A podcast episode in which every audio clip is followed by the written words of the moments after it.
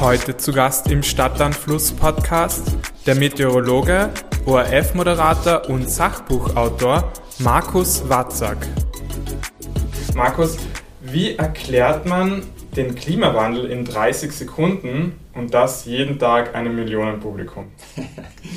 Äh, es gibt sehr oft mittlerweile die Gelegenheiten, es im Kontext Wetter zu benennen. Wir erleben auch in diesem Sommer, auch in diesem Jahr Extremwetterereignisse, die gehäuft auftreten, nämlich viel häufiger als früher. Und ich glaube, das ist der beste Weg, wenn man den Menschen erklärt, das, was jetzt gerade passiert, ein Hochwasser, äh, eine extreme Hitzewelle, das sind direkt die Folgen des menschengemachten Klimawandels. Und ich glaube, dieser Konnex Wetter und Klimawandel funktioniert am besten, weil er so näher zu den Menschen rückt. Du hast ja ein Buch geschrieben, äh, nämlich über Fake News und Klimawandel. Gibt es denn überhaupt noch eine relevante Zahl an Menschen, die nicht daran glauben? Die Zahl der Menschen, die den Klimawandel leugnen, wird immer kleiner. Aber das merken diese Menschen auch und daher werden sie lauter. Und das ist die Gefahr mittlerweile, wo es auf sozialen Netzwerken für jeden eine Plattform gibt, dass sie sehr, sehr laut äh, ihre Thesen, ihre, ihre falschen Thesen posaunen und ja, man muss noch darauf eingehen, es gibt schon noch Menschen auch, ähm, die einfach Interessen haben, dagegen anzukämpfen. Also da fließt auch viel Geld in die Klimaleugnung aus Industriezweigen, die gerne an ihren fossilen Brennstoffen hängen bleiben wollen, die damit viel Geld machen. Das ist auch klar. Ähm, was sind denn so gängige Theorien im Zusammenhang mit Klimaleugnern? Ich glaube, wir haben, es ist noch nicht so lange her, dass in den Vereinigten Staaten ein Präsident war, der überhaupt meinte, der Klimawandel sei eine Erfindung der Chinesen. Er hat das zu Corona auch gesagt. In beiden Fällen war hier sehr schnell klar, das ist falsch, das kann man ganz einfach widerlegen. Was sehr oft kommt, äh, sind, sind die, diese, diese klassischen Sätze, ja, Klimawandel hat es immer schon gegeben. Ja, stimmt, aber aus anderen Gründen. Diesen verursachen wir und er funktioniert schneller. Eine These, die immer wieder kommt, ja, das ist die Sonne. Die, das hat in vergangenen Klimawandeln oft eine Rolle gespielt, Veränderungen in der Sonnenaktivität. In den letzten 250 Jahren können wir diese aber nicht feststellen. Das heißt, es muss einen anderen Grund geben. Und, das, und der Grund sind wir Menschen mit den Emissionen von Treibhausgasen. Also diese diese paar Sätze, die diese wenigen Klimaleugner hier noch hinausposaunen, die kann jeder äh, Wissenschaftler sofort widerlegen. Und das ist das Wichtige. Es sind Lügen, die Fakten sprechen eindeutig dagegen. Warum ist es eigentlich so, ich höre das oft so von Journalisten, dass man statt Lügen Unwahrheiten sagt?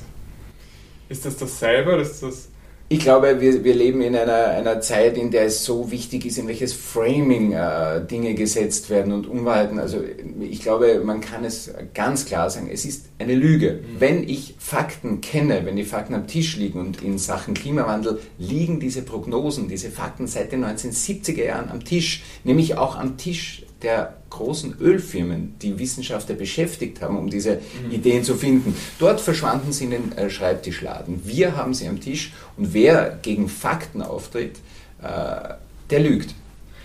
Warum glaubst du, ist der Klimawandel so ein emotionales Thema?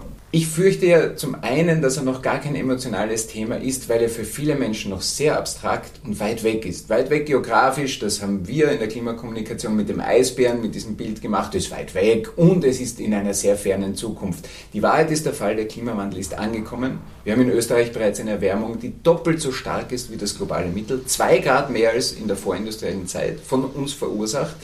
Die Gletscher schmelzen, die Hitzewellen dehnen sich aus, die Dürrephasen werden extremer, Ernteausfälle, Extremwetterereignisse mit Hochwasser, mit Hagelschäden, all das wird in Österreich häufiger. Er ist da. Und wenn wir die Bilder in den Nachrichten sehen, da wird es emotionell. Aber kurzfristig, man sagt, das ist Wetter. Und da müssen wir erklären, das kommt viel häufiger vor als früher. Und das ist etwas, wogegen wir dringend ankämpfen müssen. Sonst wird es wirklich noch viel schlimmer.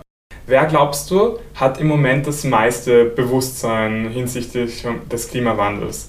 Für mich und mit großer Freude habe ich das äh, gesehen, vor allem in der Zeit vor Corona sind es die jungen Menschen, die mit Fridays for Future auf die Straßen gegangen sind. Die haben das Bewusstsein und die haben auch keine Geduld, denn die haben verstanden, dass das, was wir tun müssen, eine dringende Angelegenheit ist. Denn wenn wir jetzt noch ein paar Jahre versemmeln, dann geht es direkt von der Klimakrise in eine Klimakatastrophe. Das sind für mich die Menschen, die es verstanden haben, die die Lösungen kennen und die laut und deutlich aufmerksam machen, Leute, wir haben ein Problem, wir müssen was ändern und diese Botschaft geht an die Politiker, die noch nicht ganz so recht ins Handeln gekommen sind. Aber glaubst du, kann sich das durch ähm, Demonstrationen ändern?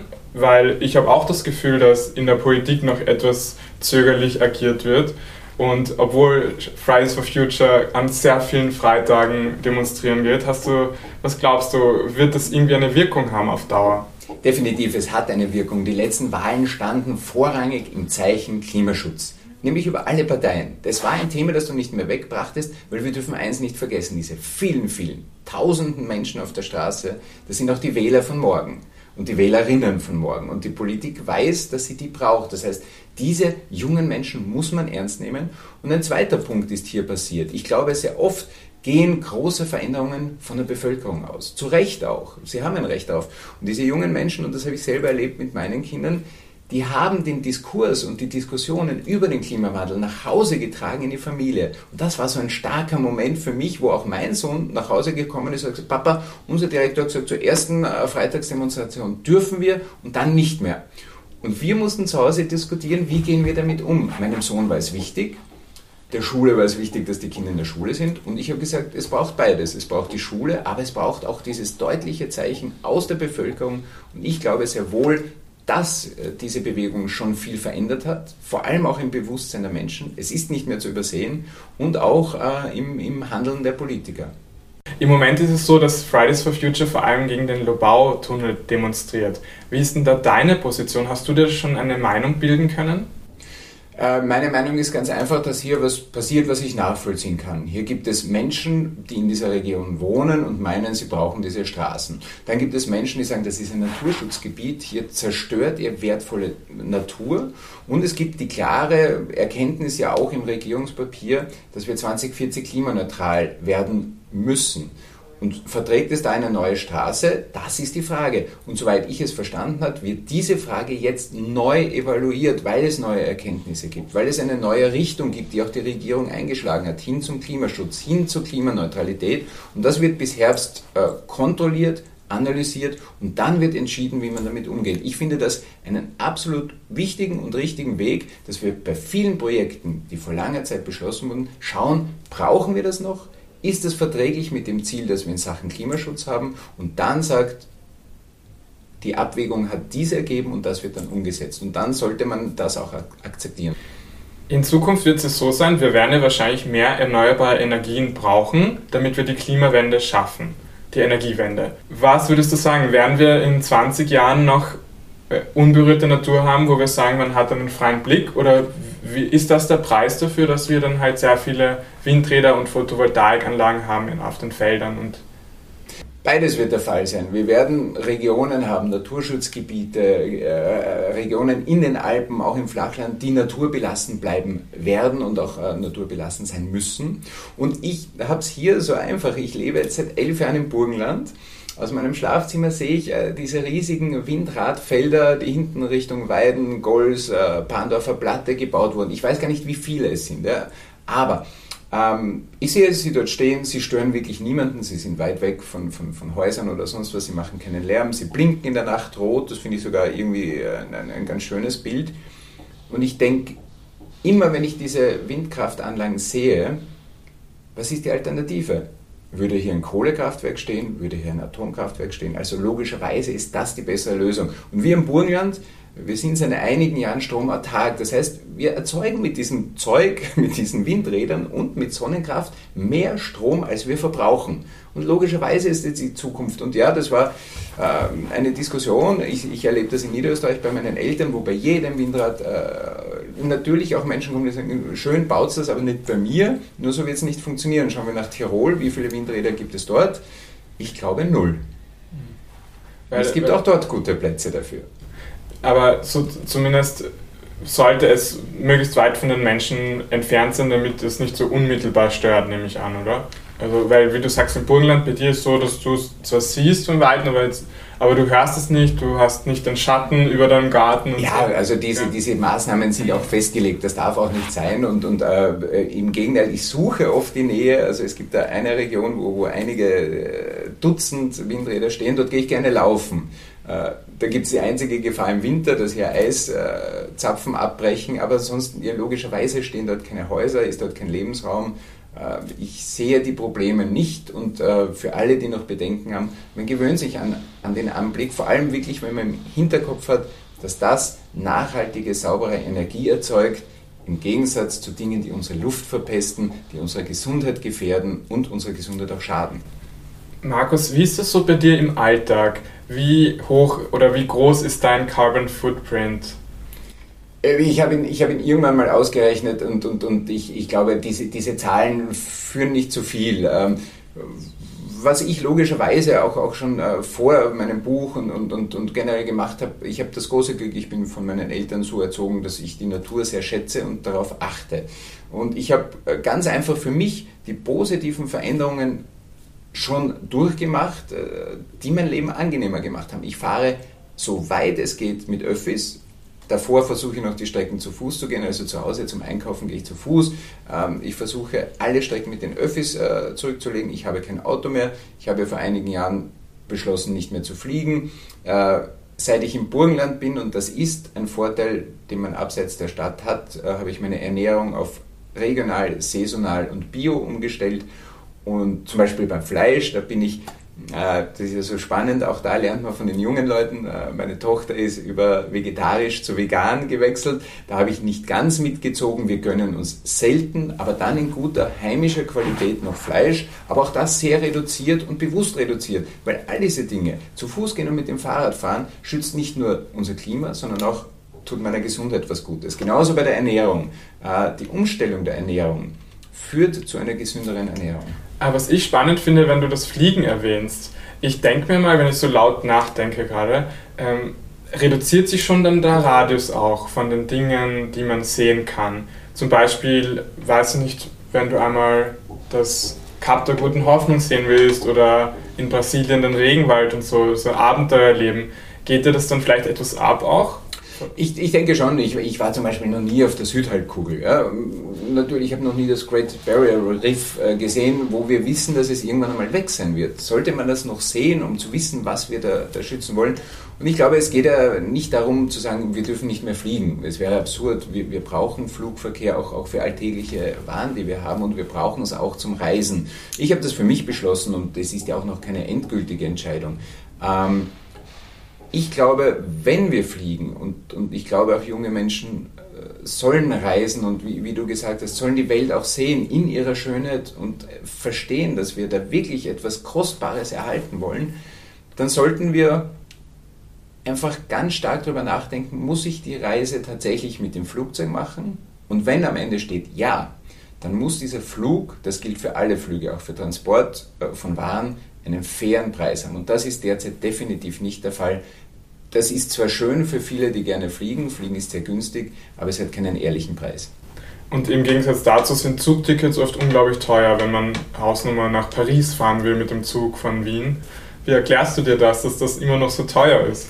Ja, hier, hier werden die falschen Dinge gefördert. Äh, warum gibt es auf Kerosin keine Steuer? Warum kann Fliegen so billig sein? Das ist eine Frage, die sich wirklich Konsumentinnen und Konsumenten auch äh, stellen. Da sind wir Klimaschützer nicht die Einzigen. Und das ist definitiv der falsche Weg. Und äh, ich bin letztes Jahr erstmals von Bregenz nach Wien mit dem Nachtzug. Das ist ja auch wirklich, du steigst ein, schläfst, stehst auf, kriegst Kaffee und Kipfel und bist in Wien und sagst Danke. Aber ja, es kostet was. Ja?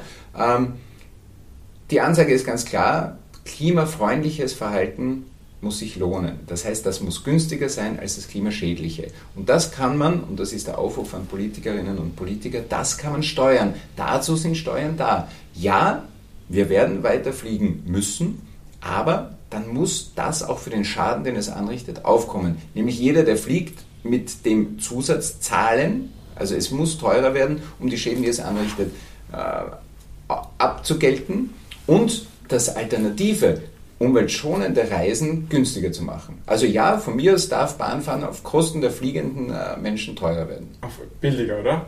Äh, also, es ist ganz klar, logischerweise, das Bahnfahren, äh, das umweltfreundliche Reisen muss auf Kosten des Fliegens billiger sein als das, das umweltschädliche, ja.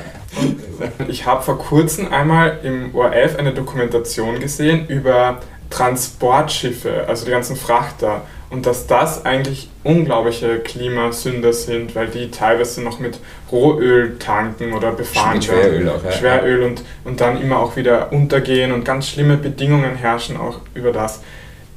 Also wenn ich das nicht gesehen hätte in dieser Dokumentation in der TV-Thek, dann wüsste ich eigentlich wenig davon oder nichts. Ähm, glaubst du, ist das irgendwie etwas, was die Leute übersehen? Weil eben durch unseren Konsum, den wir haben, wenn wir Waschmaschine kaufen oder Guant oder so, das kommt ja wahrscheinlich durch diese Schiffe nach Europa und nach Österreich. Ich glaube sehr oft bei Produkten, die wir konsumieren, die wir auch essen, fragen wir uns nicht, woher kommt die Banane, wie ist sie gereist, äh, wie ist das produziert. Auch bei Blumen. Wir kaufen irgendwo einen Strauß Rosen. Es lohnt sich nicht mehr in Österreich Rosen zu produzieren, weil der Transport aus Afrika fast nichts kostet. Ja? Und das kann nicht sein. Bei den Schiffen ist es so, da muss man aufpassen. Äh, hier wird sehr oft viel in einen Topf geworfen. Die Schifffahrt ist schlecht. Sie hat Abgase, sie fährt mit Schweröl, das ist nicht okay. Man muss aber dazu sagen, dass wenn man es runterrechnet auf wie viel Kilo pro Kilometer, wie viele Emissionen habe ich, äh, ist der Transport mit diesen schweren Frachtern klimaschonender als das Fliegen. Achtung, ich sage das Skifahren ist nicht gut, aber es ist besser, als wir fliegen diese Waren. Was nämlich, ähm, da kommt gar nicht so viel pro Kilo transportierten Gut auf 100 Kilometer kommen hier nicht so viele Schadstoffemissionen, klimaschädliche wie beim Fliegen. Allerdings, das ist äh, bei, bei, bei, der Schifffahrt noch viel mehr das Problem. In den Häfen hauen diese Schiffe Dreck raus, der direkt in die Gesundheit geht. Das sind andere Abgase, die direkt in die Atemwege kommen. Die Menschen, die in großen Industriehäfen wohnen, die haben gesundheitliche Probleme. Klimamäßig ist es der Transport per Schiff besser, als wir, wir fliegen die Waren. Und trotzdem müssen wir an beiden technischen äh, Lösungen arbeiten, dass die Flugzeuge emissionsfrei unterwegs sind und die Schiffe natürlich auch. Wie ist es bei dir ähm, wegen Konsum? Du, du, hast in einem Vortrag gesagt, den ich mir angehört habe, dass du probierst, alles zu reparieren. Und ähm, wie geht es dir dabei? Geht, ist das manchmal teurer, das Reparieren, als das Neukaufen? Ja, also das, das, ist, das, das ist wirklich ärgerlich. Äh, erstens einmal versuche ich prinzipiell, das ist wirklich äh, bei Abfall und bei Gütern es schon zu vermeiden, einfach nicht zu kaufen. Wir brauchen nicht alles, was wir haben. Das ist meine große Erkenntnis aus den letzten Jahren. Wir brauchen ganz viele Dinge nicht wo wir glauben, das muss jetzt auch kaufen, kaufen. So, beim Reparieren, äh, ich habe jetzt ein, ein, ein, wirklich ein 20 Jahre altes Fahrrad wieder reparieren lassen. Das war natürlich viel günstiger, als ein neues Rad zu kaufen. Aber ein, ein Beispiel, das für mich wieder unfassbar war, haben viele zu Hause ein digitales Fieberthermometer. Vor allem mit Kindern ist es sehr praktisch und einfach. Ähm, die Batterie war irgendwann mal leer, so eine ganz kleine Knopfbatterie habe ich noch nie gesehen und ich gehe halt in, den, in, in die Geschäfte und in den meisten Geschäften gab es diese Batterie gar nicht. Am Ende habe ich eine Batterie gefunden, und im Preis der Batterie hätte ich drei neue Fieberthermometer mit Batterie kaufen können. Und da frage ich mich schon, wie gibt es das? Warum geben wir den Menschen nicht mehr die Möglichkeit, eine Batterie auszutauschen, sondern sagt, kauft ein neues, das haben wir weg. Da ist Plastik drinnen, da steckt Arbeit drin, diese Dinge sind transportiert. Ich glaube nicht, dass die in Österreich produziert sind. Und das ist, ein, ist eine, eine Art, von Wegwerfgesellschaft und, und, Konsum, den wir ändern müssen. Es, es, muss sich wieder lohnen zu reparieren. Ich habe auch gehört, dass die Regierung das fördern wird mit dem Reparaturbonus. Äh, hier gibt es ganz klare Signale. Ja, logisch, haut die Dinge nicht weg. Die halten viel länger, als ihr glaubt. Du hast ja eine Plattform mitgegründet, Climate Without Borders. Was ist das genau? Kannst du uns darüber was erzählen? Ja, das ist ein äh, Zusammenschluss in Wirklichkeit von Kollegen weltweit. Es sind äh, Meteorologen, die im Fernsehen Wettervorhersagen machen. Und äh, wir haben das viele Jahre zuvor schon mal im Rahmen äh, der EU probiert, äh, weil wir drei Dinge mitbringen. Äh, wir verstehen die den Klimawandel sehr gut, denn wenn du Meteorologie studiert hast, da ist die Klimatologie ein Teil davon. Also die Wissenschaft des Wetters umfasst auch die Wissenschaft des Klimas. Wir wissen, wie man den Menschen erklärt, wie das Wetter wird und können daher auch sehr gut kommunizieren, wie unser Klima wird, welche Gefahren drohen, welche Veränderungen da bevorstehen. Und, und das ist einfach so, wir haben eine wahnsinnig große Reichweite. Das ZIP-Wetter schauen am Abend äh, jeden Tag 1,2 bis 1,5 Millionen Menschen. Das heißt, die sehen und hören unser Wetter. Der ORF aus seinen anderen Kanälen, Ö3, da erreichst du drei Millionen Leute. Ja? Und diese Reichweite haben wir einfach gebündelt, weltweit, um diese Plattform zu gründen mit Kollegen. Und wir sind im Austausch mit mehreren Dingen. Was passiert in den anderen Ländern?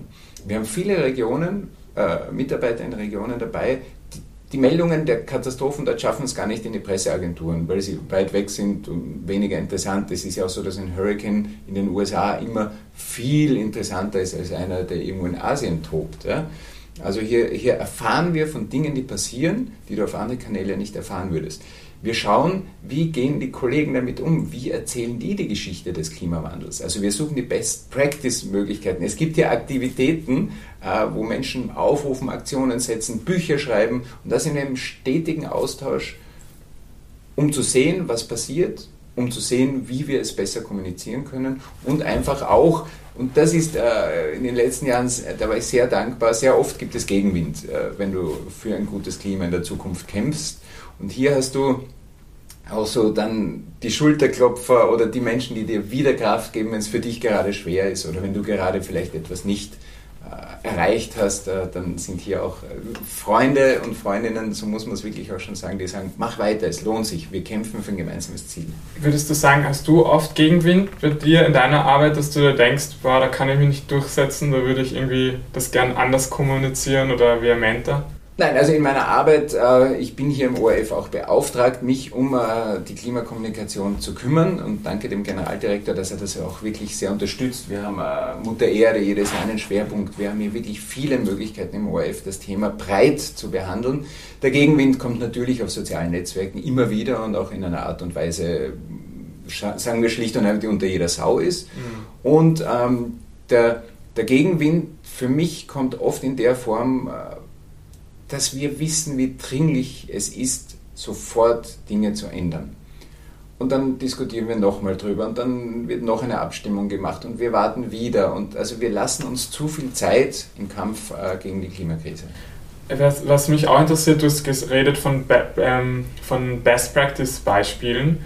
Kannst du mir eines erzählen, was irgendwie besonders cool war von einem Kollegen oder einer Kollegin von dir? Ähm, in Belgien, äh, Jill, die, die, die Miturheberin äh, von Climate with Borders ist, äh, die hat schon vor Fridays for Future große Veranstaltungen gemacht mit vielen Menschen, wo sie groß, laut und stark auf die Problematik äh, aufmerksam äh, gemacht haben.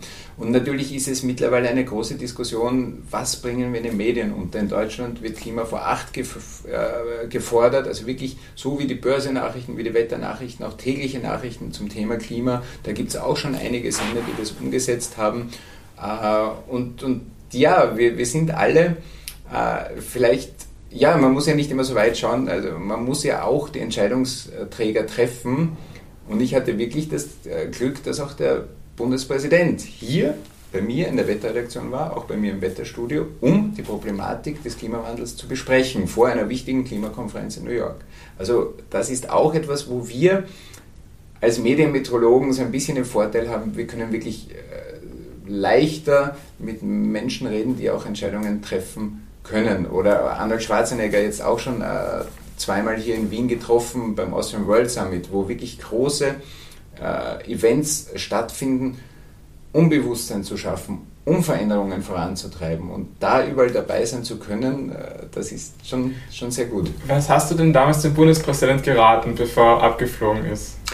Das Gute war, wir haben einen Bundespräsidenten, dem sehr, sehr klar ist, was hier passiert der den Klimawandel nicht nur verstanden hat, sondern der auch weiß, äh, was zu tun ist. Und, und äh, es war eigentlich ein, ein, ein, ein, ein gegenseitiges Bekräftigen, wir müssen hier noch lauter und noch stärker uns einsetzen, um, um gegen diese Klimakrise anzukommen. Ja, also das, das war, das war ein, eins der, der positiven, den, den musst du natürlich nicht überzeugen, den musst du auch nicht viel erklären, sondern wirklich sagen, komm, wir, wir gehen es an, gemeinsam schaffen wir das schon. Hast du in deinem Umfeld auch Leute, mit denen du manchmal zusammenkreist, weil sie einfach komplett anderer Meinung sind? Weil es gibt so oft in Familien oder in Freundeskreisen, dass man einfach Leute hat, die, die mit denen man gut befreundet ist, aber die einfach die Meinung dann nicht teilen. Ja, das, das, das ist das Gute, dass das in meinem Freundeskreis nicht nur äh, stattfindet, sondern auch möglich und gewünscht ist. Es würde mich langweilen, wenn wir alle der gleichen Meinung sind. Ich habe aber das große Glück, dass in meinem Freundeskreis wir solche Diskussionen führen. Am Ende manchmal auch jeder bei seiner Meinung bleibt äh, und das trotzdem okay ist. Das ist definitiv ist das ein Fall bei der Mobilität. Äh, und wenn es ums Auto geht, sind die Diskussionen sehr schwierig, weil viele Menschen noch fest dran halten, sie würden auch in 50 Jahren noch Benzin- und Dieselautos fahren. Ich weiß, das ist nicht so. Das wird nicht so sein. Das wird nicht mehr möglich sein. Und da ist es ganz einfach. Ich habe noch nie jemandem gesagt, was er machen muss und was er nicht machen darf. Ich erzähle den Leuten, was ich für mich geändert hat und welchen positiven Effekt das hat. Und ich hoffe immer, dass Menschen das nachmachen. Und ich sehe es ja selber, meine Tochter zeigt Dinge vor und die mache ich dann nach. Das ist, glaube ich, der Weg, wie wir Menschen ins Boot holen können. Und, und, und das, ist, das ist in meinem Freundeskreis durchaus üblich. Und was ich auch im Freundes- und Bekanntenkreis nicht mag, Meinung darf jeder haben, eigene Fakten nicht. Also wenn es um Fakten geht, die müssen wir nicht diskutieren, die stehen fest. Das ist mir wichtig. Wie ist es denn überhaupt dazu gekommen, dass du Wettermoderator geworden bist?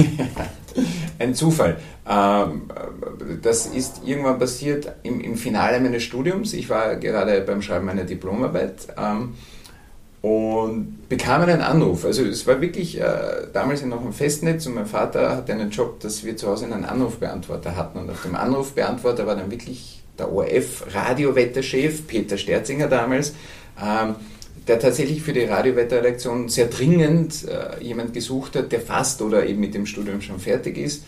Und dank Anrufbeantworter habe ich diese Nachricht erhalten, denn es waren Sommerferien, die anderen Studenten vielleicht irgendwo auf Urlaub oder so, und bin dann da hingegangen und habe den Job bekommen. Und ich meine, das hört sich ja für mich so unglaublich an, weil die unsere Millennial- und Gen Z-Generation, die müssen ja kämpfen um jeden Job und, und solche Chancen. Und damals, als ich mal angerufen war, das ist ja unglaublich. Ja, das, das ist für mich bis heute auch, auch wirklich, äh, weil damit hat der ganze Spaß erst angefangen, ja? weil, weil also auch, auch die Fernsehkarriere, das, die ist mir auch nur passiert, weil damals zwei äh, Wettermoderatoren gleichzeitig auf Urlaub gegangen sind und gesagt, ja, der Watzak vom Radio, der kann eine Woche da auch beim Fernsehen machen. Und aus der einen Woche wurden vier Jahre. Dann habe ich dort wieder aufgehört, weil ich Fernsehen äh, quasi beenden wollte für, und wieder Radio. Ein halbes Jahr später kam das ZIP-Wetter und wieder ein paar Jahre später äh, war auf einmal die Leitung der Wetterredaktion zu haben. Journalismus ist ja auch was anderes als Meteorologie. Also ja, wenn du Meteorologe bist, klar, ja. meint es nicht gleich, dass du auch gut kommunizieren kannst. Bist du hineingewachsen oder hast du dich schon immer interessiert für Kommunikation? Ich habe schon immer sehr gerne viel mit Menschen gesprochen. Und den Rest lernst du hier sehr schnell. Der ORF sorgt sehr dafür, dass Mitarbeiter ein unfassbares Angebot an Weiterbildung, an Ausbildung genießen können. Und ich habe mir da alles reingezogen. Also von Rhetorik über Sprachtraining, auch Stimmtraining, man merkt es kaum, aber also wirklich, das, das ist vielleicht der Punkt, der, der dann nie, nie so, so öffentlich erzählt wird, ich habe dann schon hart an mir gearbeitet, um dorthin zu kommen oder dort so zu sein, wo, wo ich jetzt bin, nach 25 Jahren im ORF. Das ist auch jetzt. Ich schaue mir jedes Wetter nach einer TVT an, habe ich es auch gut gemacht. Ich mache nach wie vor Coachings, äh, weil ich glaube, du solltest nie an dem Punkt ankommen, wo, wo, wo, du denkst, jetzt kann mir keiner mehr erzählen, wie es besser geht. Es geht immer besser und daran arbeite ich weiter. Es verändert sich ja auch irgendwie, oder? Wie Fernsehen gemacht wird, weil ich habe schon seit Jahren keinen Fernseher und dann manchmal schaue ich eben in der DVD was nach und so und dann kommt mir schon drauf, es wird dann schon fast, es nähert sich ein bisschen den Social Media Videos an. Habe ich das Gefühl, kann das sein? Das ist definitiv so, dass äh, alle Medien immer in Bewegung waren und sind. Äh, und, und gerade beim Fernsehen, wenn wir zurückblicken an, an, an meine erste Fernsehkarriere, das war in einer Vorabendsendung, sie ist damals Willkommen in Österreich, da habe ich für die Wetterprognose zweimal drei Minuten Zeit gehabt. Also sechs Minuten für eine Wetterprognose. So, sechs Minuten ist heute im Fernsehen unvorstellbar. Ja? Also heute kämpft man um zwei Minuten. Ja? Und wir werden auch beim ZIP-Wetter vor ein paar Jahren noch drei Minuten. Ja?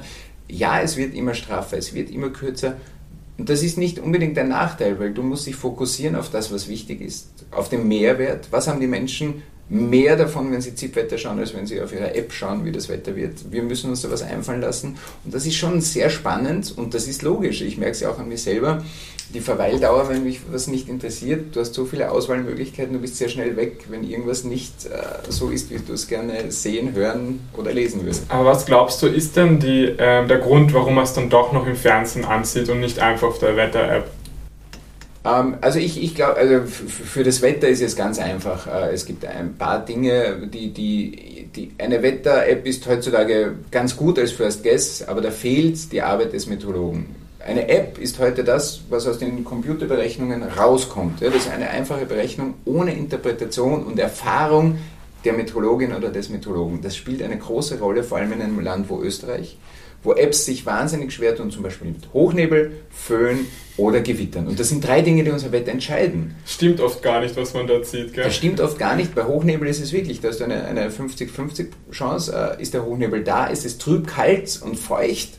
Ist der Hochnebel nicht da? Ist es strahlend, sonnig und herrlich? Und das ist ein hundertprozentiger Unterschied, den die App wirklich nicht so gut erkennen kann. Und äh, ich glaube eben und sehe die Wichtigkeit unserer Funktion darin, eben die Erklärungen dazu zu liefern. Warum passiert das so? Warum waren diese Gewitter? Die App wird dir nie sagen, warum dieses Unwetter jetzt gerade in Halleinheuer oder in, in, Deutschland, was da passiert. Auch die Warnungen, die Einschätzungen, das Abwägen, das in den, wirklich in den Rahmen, in den richtigen Rahmen setzen, das ist die wichtigste Arbeit für uns.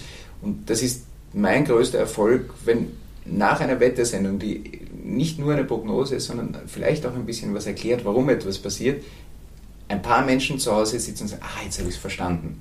Das, das ist die Aufgabe des Fernsehmeteorologen heute, den Menschen noch mehr Aha-Erlebnisse, okay, jetzt verstehe ich auch den Ablauf, wenn es vom Westen kommt, dann gehen die Gewitter da, oder einfach komplexere Dinge einfach zu erklären, so dass sie morgen im Büro weitererzählen werden. Das größte Ziel von mir ist immer, dass ich irgendwo im Wetter was einbaue, wo am nächsten Tag jemand ins Büro kommt und hast gestern gehört beim WhatsApp, der hat gesagt, das ist so und so, äh, das war kein Regenbogen, das ist ein Hallo, das ist keine Ahnung. Es gibt so viele Dinge, die wir erklären ja. und wenn es weitererzählt wird, dann hast du gewonnen. Wir, wir, sehen uns ja dann wieder im September, weil da kommst du zu einem kommunalen Sommergespräch nach Bad Aussee. Warst du schon mal in Bad Aussee? Ich war schon mal in Bad Aussee, das ist aber lange her und darum freue ich mich extrem.